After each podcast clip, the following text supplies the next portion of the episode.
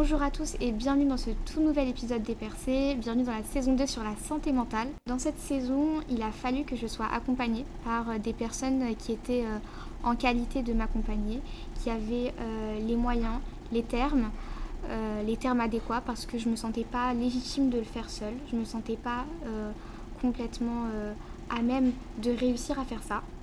Alors je m'excuse d'avance pour le bruit de la climatisation, on n'a pas pu couper. Et euh, donc pour ce premier épisode, euh, je suis accompagnée d'une jeune fille qui va se présenter à vous. Avant de commencer la saison, j'aimerais mettre des trigger warnings au niveau de la dépression, de l'anxiété, de tentatives de suicide.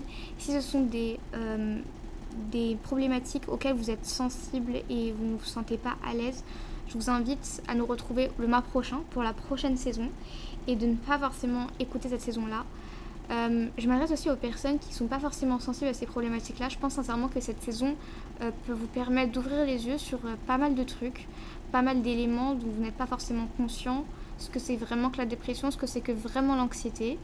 Et bah, du coup, je vous invite à découvrir ça. Et bonne écoute sur cette première saison.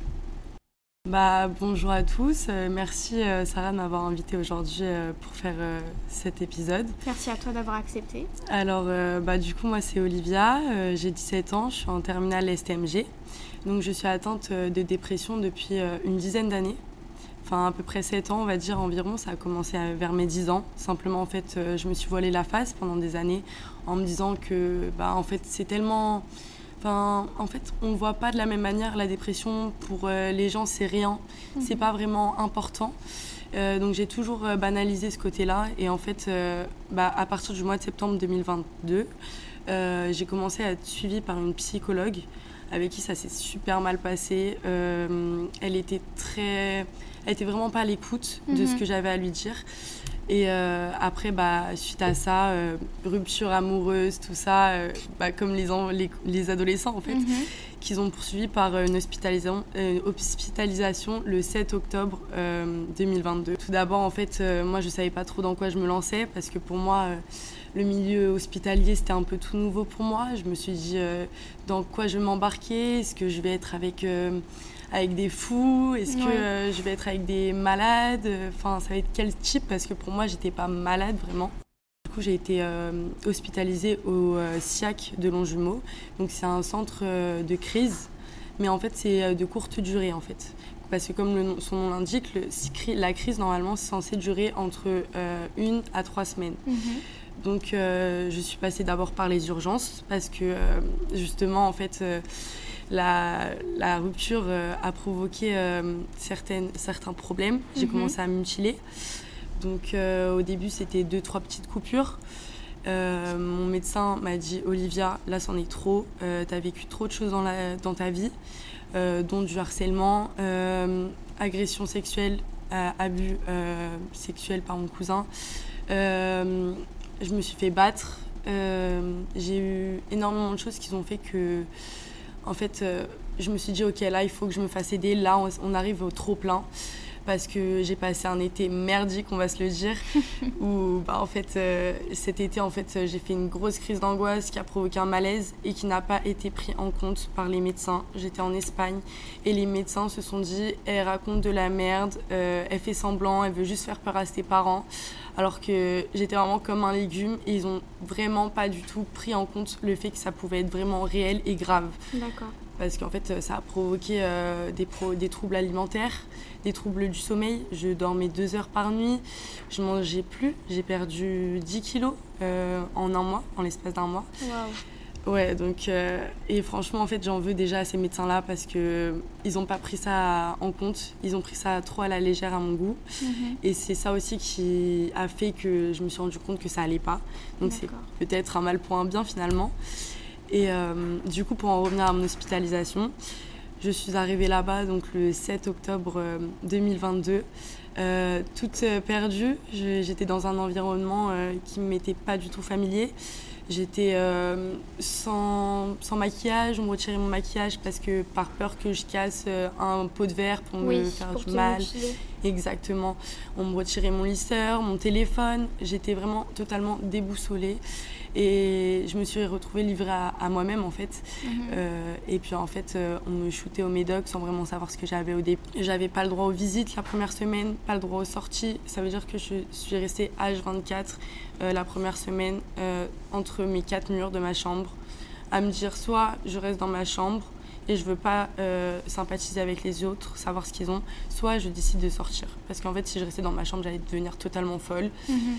Donc, euh, je suis sortie un, jour et j'ai commencé un peu à apprendre la problématique de chacune des personnes. En fait, c'était vraiment en fait euh, un centre pour les dépressifs, mais il y avait tout type de dépressifs. il y avait même des autistes.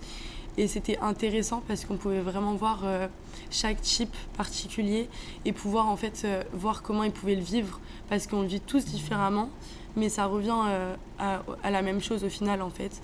Et euh, en fait, c'est aussi très dur parce qu'en fait, vu que c'est des personnes qui vont mal et que toi tu vas mal, mhm. euh, ça t'aide pas forcément parce qu'ils tirent pas vers le haut. Bien sûr. Euh, donc moi le problème ce qui m'est arrivé c'est qu'il y a une fille qui m'a tendu des lames et qui m'a dit je sors d'hôpital psychiatrique, je vais continuer à me faire du mal, si t'en parles je te tue. donc ça, ça fait un peu peur. Oui, bah Et après, bah, j'ai rencontré des très bonnes personnes aussi que j'ai pu aider, malgré moi, on va dire, entre guillemets, parce que j'allais pas bien, mais j'ai toujours voulu penser aux autres. Mhm. Donc un soir, je suis arrivée dans la chambre d'une amie parce qu'elle m'a appelée en panique à minuit, alors qu'à 22h, normalement, on est tous chutés au médoc en train de dormir. Et euh, en fait, bah, elle était couverte de sang. Euh, elle s'était mutilée parce qu'en fait, euh, à notre arrivée, normalement, ils fouillent toutes nos affaires. Sauf qu'après, souvent, on a des permissions de journée. Et en fait, ils fouillent pas après nos sacs, ce qu'on ramène.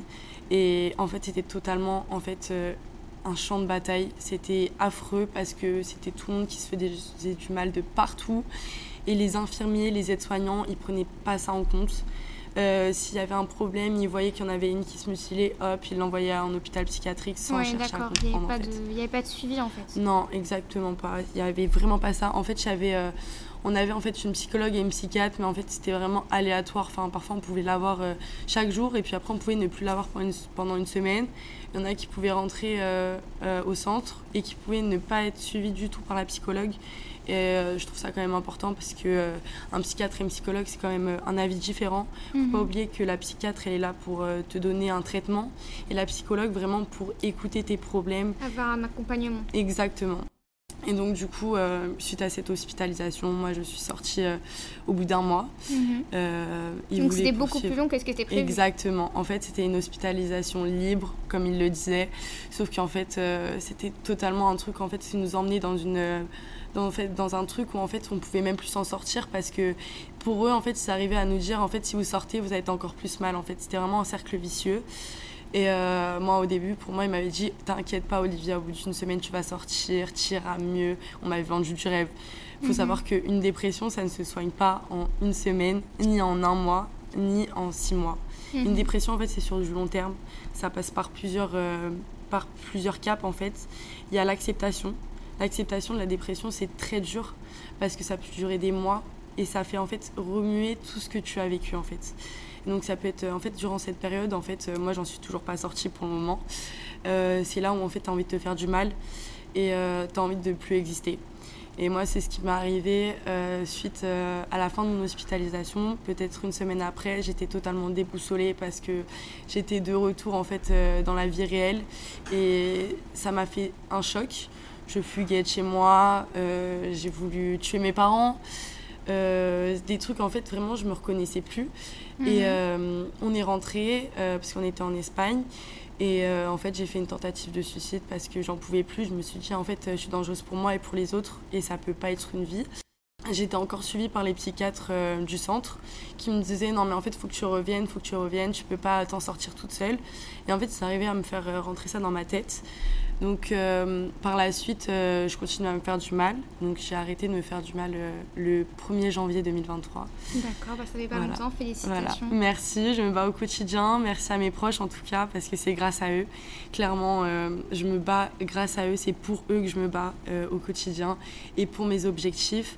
parce que ce qui s'est passé, c'est que j'ai eu une deuxième un deuxième suivi, ça s'appelait le DDCEA de Sainte-Geneviève-des-Bois. En fait, c'est un suivi de jour mhm. où en fait on a des éducatrices, on a des aides-soignants, des psychiatres, tout ça. En fait, on fait beaucoup d'activités sur, par exemple, des photos qui peuvent nous représenter et dire en quoi ça nous représente, faire des poèmes, comme j'avais mhm. fait sur, un jour sur une story Instagram. Et en fait, c'est très, très intéressant, sauf qu'en fait, c'est très fort en émotion.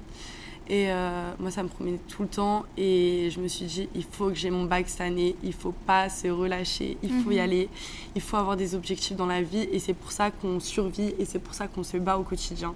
Avec la dépression, toi, avoir des objectifs, c'est quelque chose qui t'aide à, avancer. Exactement. Comme avoir ton bac. Euh. Exactement. Là, je, je, compte passer mon permis. Là, je suis en train de passer mon BAFA. J'ai énormément de projets qui font que je me bats au quotidien. Mais c'est pas toujours facile parce que euh, mes problèmes, quand même, euh, sont liés à l'harcèlement scolaire. en troisième, je me suis fait harceler par mon groupe de meilleures copines, en fait parce qu'elles étaient jalouses, parce qu'en fait on était dans un petit collège et elles étaient jalouses euh, du fait que en fait tous les garçons j'étais proche d'eux, parce que j'ai toujours été plus proche des garçons par la jalousie des filles malheureusement. Mhm. Et euh, ça, me, ça pouvait être tout et rien en même temps en fait. Ça, ça pouvait me jeter mes copies sur ma table, ça pouvait pouquer à vos profs euh, que j'étais pas là parce que j'étais en vacances. Ça, mhm. ça allait jusqu'à enfoncer la porte des toilettes quand j'étais aux toilettes, jusqu'à me bousculer dans les couloirs, m'insulter. Euh, et en fait, euh, tous les soirs, je m'enfermais dans ma salle de bain. Moi, j'étais en pleurs, j'en pouvais plus parce que ça me touchait particulièrement, parce que c'était mes copines. Et euh, je me suis dit comment en fait le monde peut être aussi méchant. Quand est-ce que tu as eu ce déclic de te rendre compte que c'était pas vraiment ça l'amitié et que. Bah, Quand tu as changé d'établissement peut-être? Du collège au lycée, non? Parce qu'au lycée, il y a eu encore un peu d'harcèlement, justement. Mhm. parce que bah, déjà, au collège, ça n'a pas été vraiment pris au sérieux. Euh, parce que pour eux, tant qu'ils n'ont rien vu, c'est pas grave. Sauf qu'en fait, euh, justement, les jeunes, ils sont pas cons, ils sont pas bêtes. Euh, ils vont pas agir devant des des, des, adultes, des adultes exactement. Exactement. Donc, euh, en fait, je me suis dit ça y est, c'est fini. Puis, Dieu merci, il y a eu le confinement mhm. qui a fait que ça a été très dur, mais à la fois, ça a pu me faire prendre conscience de certaines choses me rendre compte que c'était pas forcément des copines parce que je voulais renouer euh, les liens avec elles quand même malgré tout. Et je me suis dit que c'était pas ça en fait l'amitié. Ça devait se, tirer vers le haut et pas se pousser vers, le bas, exactement. Et euh, donc après je suis arrivée au lycée. Mhm. euh, donc nouvelle vie nouvel environnement pour moi. Bah, je pensais que ça allait être un peu comme on disait, tu sais, dans les films américains. Exactement, les petits casiers partout, les petits potins, le groupe des populaires et puis tout ça. Et en fait, je suis arrivée et puis c'était pas du tout ça. Je suis arrivée, c'est limite on me pointait du doigt, c'est qui celle-là, mhm. on a entendu parler d'elle par rapport à une de mes anciennes relations. Mhm. Euh, et je me suis dit, mais merde, comment je vais m'en sortir En fait, ça va jamais se terminer. Donc, par la suite, je me suis dit, il faut pas lâcher. J'ai passé le plus dur maintenant, euh, c'est easy, finger in the nose. Euh, je me suis dit, c'est bon, ça va passer. Et malheureusement, en fait, ça a continué. Euh, j'ai été en couple pendant à peu près un an.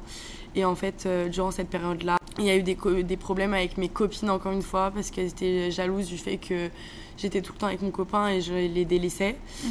Euh, et en fait, ça a créé des comptes Instagram qui trient des faux comptes en lui disant Ouais, Olivia, elle fait de la merde, elle t'a trompé, alors que c'était totalement faux.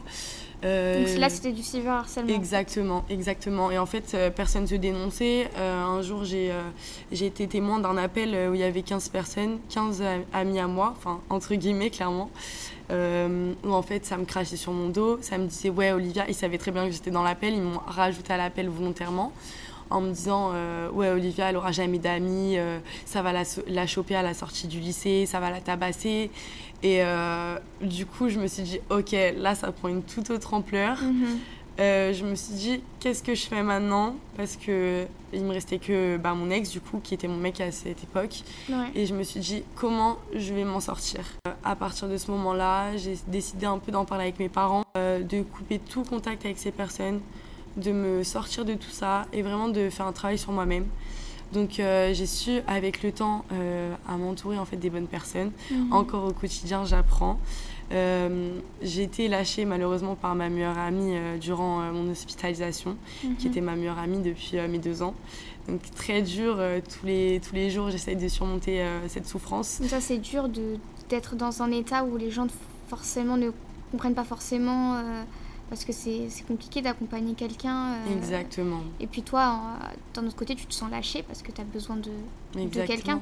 De soutien, j'ai énormément besoin euh, d'attention, euh, d'amour en fait, parce mhm. que, ce que je n'ai pas forcément eu chez moi, parce que certes, en fait, je suis une personne en fait pas à plein de niveau matériel. j'ai tout ce que je veux, j'ai une maison, j'ai ce que je désire quand je le veux.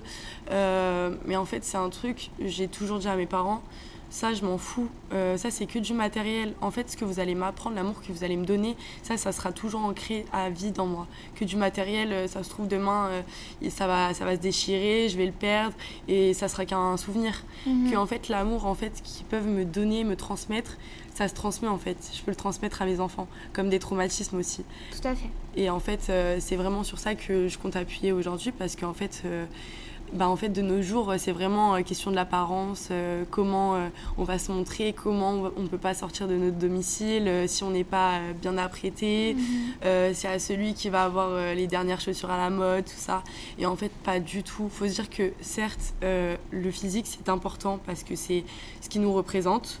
On en fait ce qu'on veut, notre physique. Mhm. Mais en fait, il faut savoir que la mentalité de la personne c'est ce qui fait tout la beauté de la personne en fait. Mhm. Et ça peut passer au-dessus du physique. Et c'est vraiment ce que je veux essayer de faire comprendre aux jeunes d'aujourd'hui qui vont nous écouter, euh, qu'en fait, ne euh, faut pas tout miser sur le physique. Il faut pas être superficiel. Il faut rester soi-même.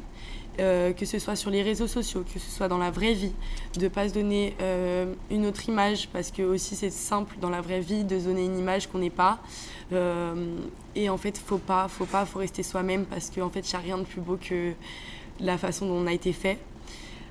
Avec notre culture, avec ce qu'on a vécu. Parce mhm. que certes, la dépression, c'est une chose très dure et qui est très banalisée, qu'on prend pas au sérieux parce qu'on se dit, bon, allez, c'est une petite phase, la personne, elle va mal. par exemple, moi, avec mes profs, ça se passe pas très bien mhm. parce que pour eux non plus, la dépression n'est pas vraiment prise au sérieux. Et euh, donc en fait, euh, ça met de la pression à longueur de temps en me disant tu vas être traité comme une, comme une élève normale, euh, tu vas faire ça, ça, ça, tu viens pas mhm. aujourd'hui, bah c'est pas normal. Sauf qu'en fait. C'est une absence lambda, on prendra pas en compte ta condition. Exactement, alors que en fait j'ai un, un, suivi du coup même au niveau médicaments. Euh, qui est très fort. En fait, mhm. euh, je suis shootée à longueur de journée, euh, du matin au soir avec les médicaments.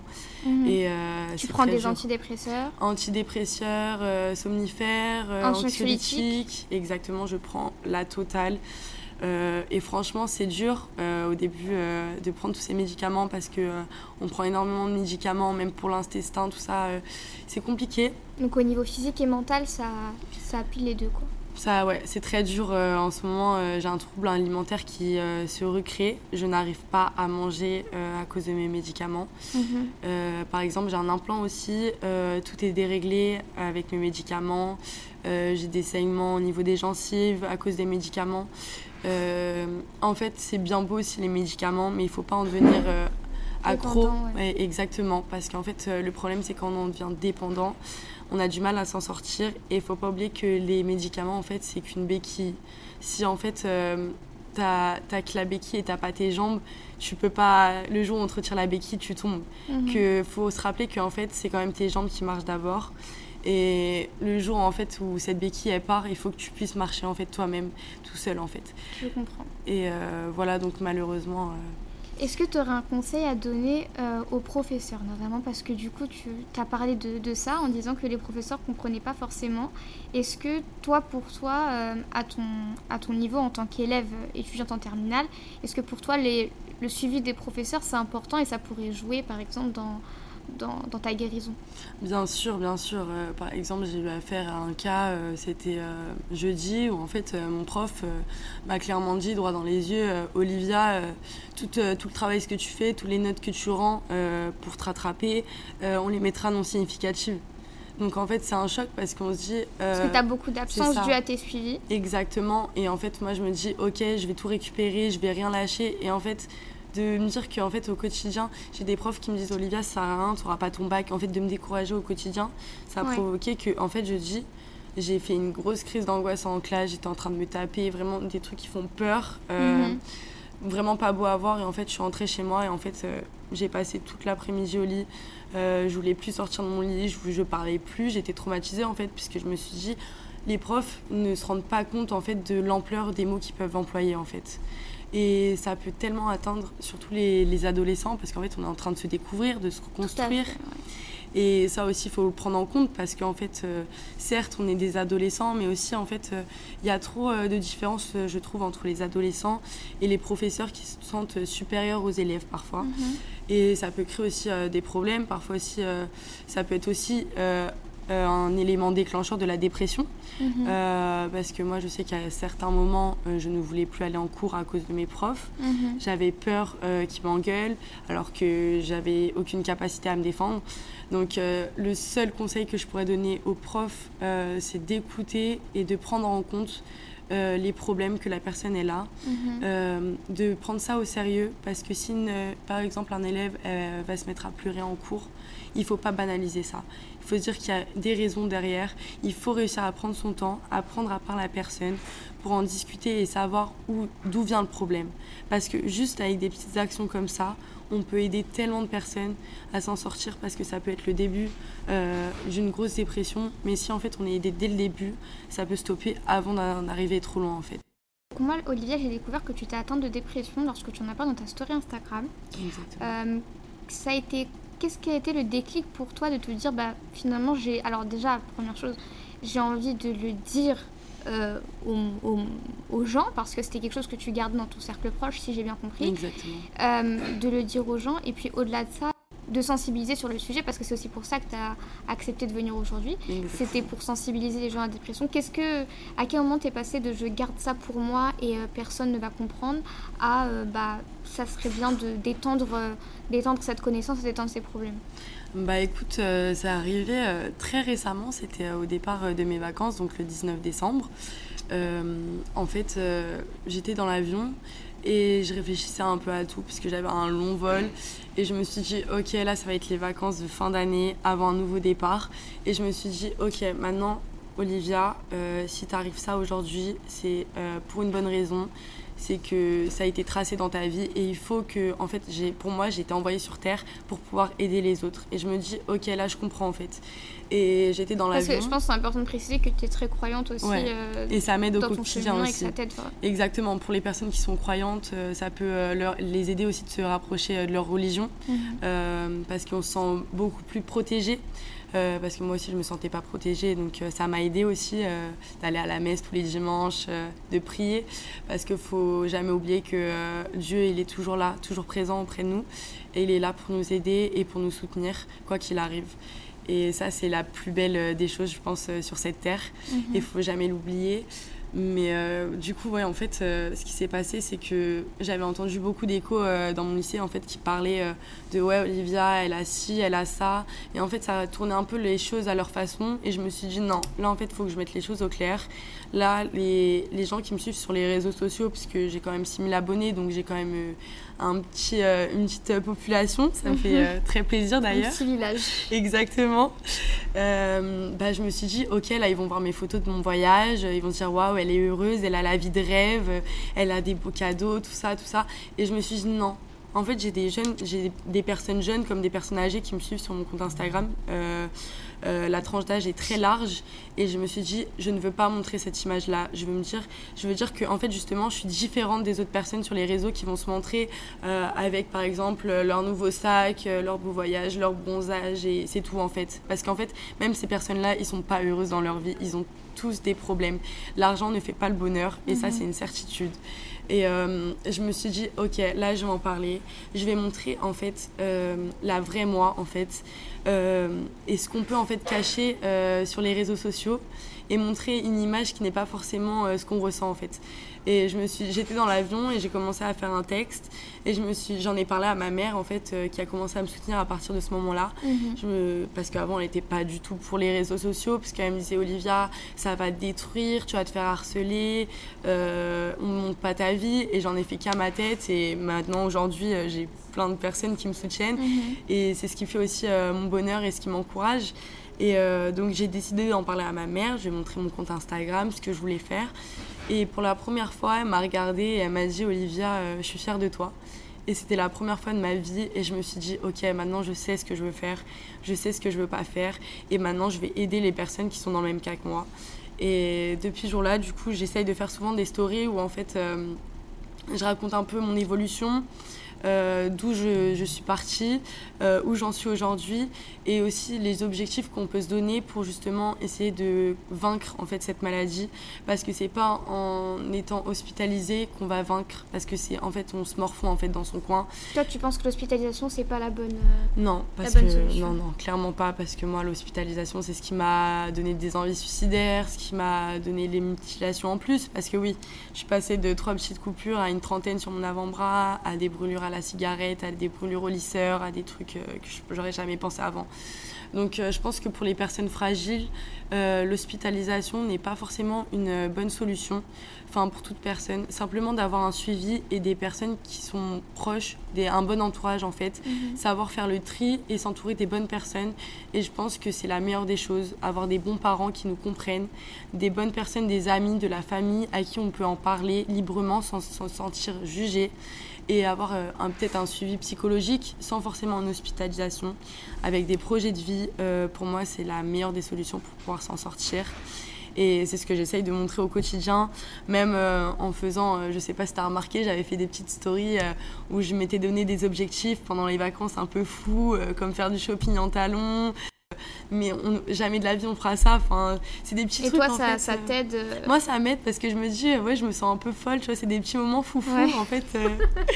on se dit, ouais, on se dit, ouais, bah vas-y, là, on, a peur et tout. Genre là, tu ressens la peur et tu te dis, ouais, ça fait du bien. Ça fait longtemps que t'as pas ressenti ça. Des poussées d'adrénaline. Exactement. Et ça fait tellement du bien. Parfois, vivre le jour le jour avec ce qu'on a et donner tout ce qu'on a comme si c'était le dernier jour. Comme ça, il y aura jamais de regrets. On regrettera pas.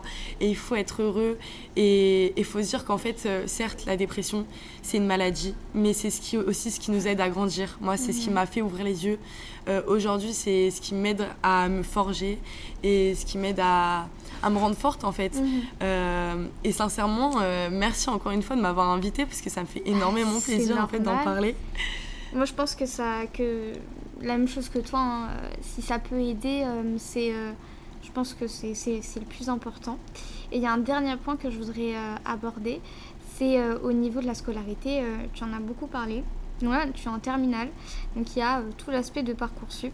Est-ce que tu dirais que, au-delà de l'aspect des professeurs, etc., l'aspect ne serait-ce que de l'enseignement, c'est-à-dire l'évaluation par les notes, cette pression-là que tu peux avoir au terminale par rapport à Parcoursup, tes épreuves de spécialité, est-ce que ça appuie sur ta dépression Est-ce que tu arrives à t'en séparer? Ah bah justement en fait ça ça dépend de chaque personne. En fait il mhm. faut savoir euh, se dire en fait c'est soit une bonne pression soit une mauvaise pression parce que c'est clairement une énorme pression la terminale entre parcoursup, euh, passer le, la certification PIX. Euh, c'est vrai il y a PIX hein, Oui exactement. Quelle angoisse ce truc. Oui horrible. Donc en fait tu as tout ça, tu as le contrôle continu, le grand oral, il y a en fait tellement de choses qu'on se dit ok on va s'en sortir comment? Parce qu'en plus on va avoir 18 ans, on se dit ok on va peut-être passer le permis euh, parce qu'on n'a pas que l'école dans la vie. Qu'est-ce qu'on veut faire plus tard? Parce qu'aussi, il faut pas oublier qu'il y a plein de personnes qui savent pas où est-ce qu'ils veulent aller plus tard, en fait, l'année prochaine, par exemple. Mhm. Et euh, bah, ces personnes-là aussi, ils sont énormément stressés parce qu'ils sont là devant Parcoursup et ils disent, bon, ok, on met quoi? Et en fait euh, ils mettent un peu tout au hasard parce que bah ils disent bon bah je sais pas on verra où le monde va, nous mener en fait. Et c'est dommage Aujourd'hui, du coup, tu nous as expliqué, tu nous as dit que tu allais un petit peu mieux, que en tout cas tu te battais pour ça. Tu nous as dit qu'il fallait bien s'entourer. Euh, est-ce que euh, tu conseillerais, euh, par exemple, de s'entourer de professionnels de santé? Est-ce que toi, ça t'a aidé, par exemple, de trouver de bons psychologues, de bons psychiatres, ou alors tu as réussi à te soigner seule, entre guillemets? On peut pas dire que j'ai réussi tout ce travail toute seule. Ce serait mentir. j'ai quand même été grâce j'ai été aidée grâce aux psychologues et aux psychiatres. Après, il faut savoir tomber sur euh, les bons psychologues et psychiatres. J'ai eu mhm. des bonnes expériences comme des mauvaises expériences. Euh, en fait, euh, comment savoir si, ça va bien se passer? Parce que en soi, tous les psychologues et psychiatres que j'ai été voir, ils m'ont été recommandés en fait. Mhm. Mais il faut savoir que chaque personne réagit différemment en fait. Et quand tu sais que c'est un bon psychologue ou un bon psychiatre, tu vas directement le sentir. tu vas te sentir à l'aise je vais dire ok, je vais lui parler librement sans que ça me chamboule totalement parce que Mhm. c'est vrai que reparler tout de tout ce qu'on a vécu c'est compliqué parce que ça nous refait travailler euh, tout ça et en fait, euh, bah, en fait c'est au feeling en fait, ça sent euh, tout de suite et après euh, c'est un suivi sur plusieurs mois. Moi ça va faire bah, quatre mois que je suis suivie Mhm. dans quatre jours. voilà, on fait mes quatre mois, super. Super.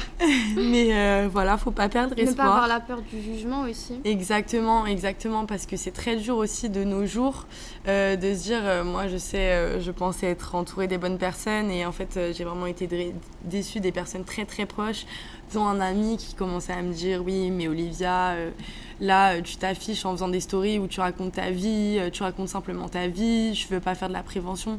Je lui ai dit, écoute, pense que tu veux. Euh, moi, je fais ce que j'ai envie de faire, tu fais ce que tu as envie de faire. Pour moi, c'est de la prévention. Mhm. Certes, c'est en expliquant mon histoire, mais c'est que comme ça qu'on peut rassurer les personnes en se disant Ouais, ok, là je suis pas seule, il y a une personne aussi qui vit la même chose que moi. Je Mhm. vais en parler. Et c'est là où en fait j'ai reçu des centaines de messages de personnes en fait. C'était vraiment un, un boost en fait pour moi et même pour ces personnes-là en fait. Et euh, en fait, où je recevais plein de messages en me disant Merci Olivia, euh, euh, moi je suis dans ce cas-là, j'ai ça, ça, ça dans ma vie, qu'est-ce que tu me conseilles Je sais pas quoi faire, je sais pas comment en parler.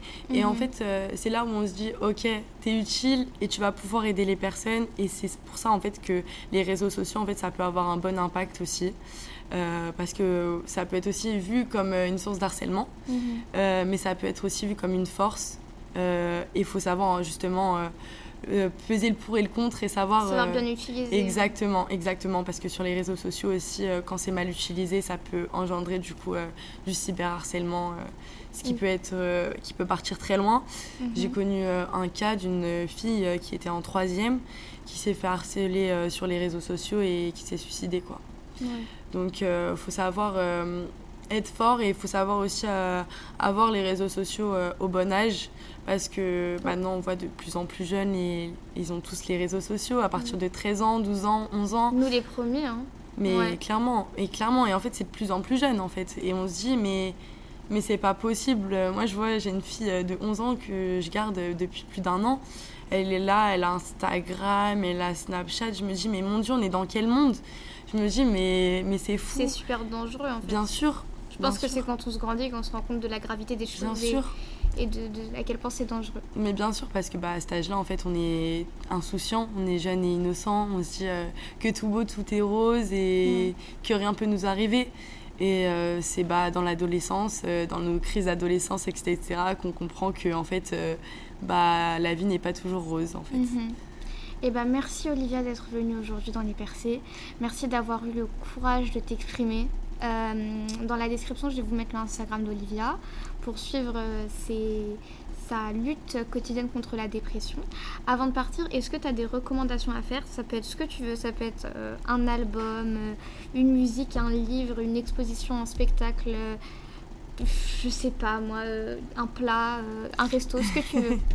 Bah alors euh, déjà, j'ai un restaurant qui est très bon sur Paris, euh, Paris 15e. Euh, ça s'appelle le Manhattan Terraza, un restaurant italien franchement très chill. Ah oui, ils font des pizzas, non? Exactement, Ouais, des vu. pizzas incroyables. Ok. Et aussi, sinon, je suis un compte Instagram, je te le redonnerai pour que tu le mettes dans la, dans la description. Ok. Euh, en fait, où c'est en fait beaucoup de travail sur soi-même, des citations, tout ça au quotidien. Ouais. Et euh, en fait, ça aide énormément parce qu'en fait, on se sent euh, visé en fait dans les dans les posts de ce compte Instagram. Mhm.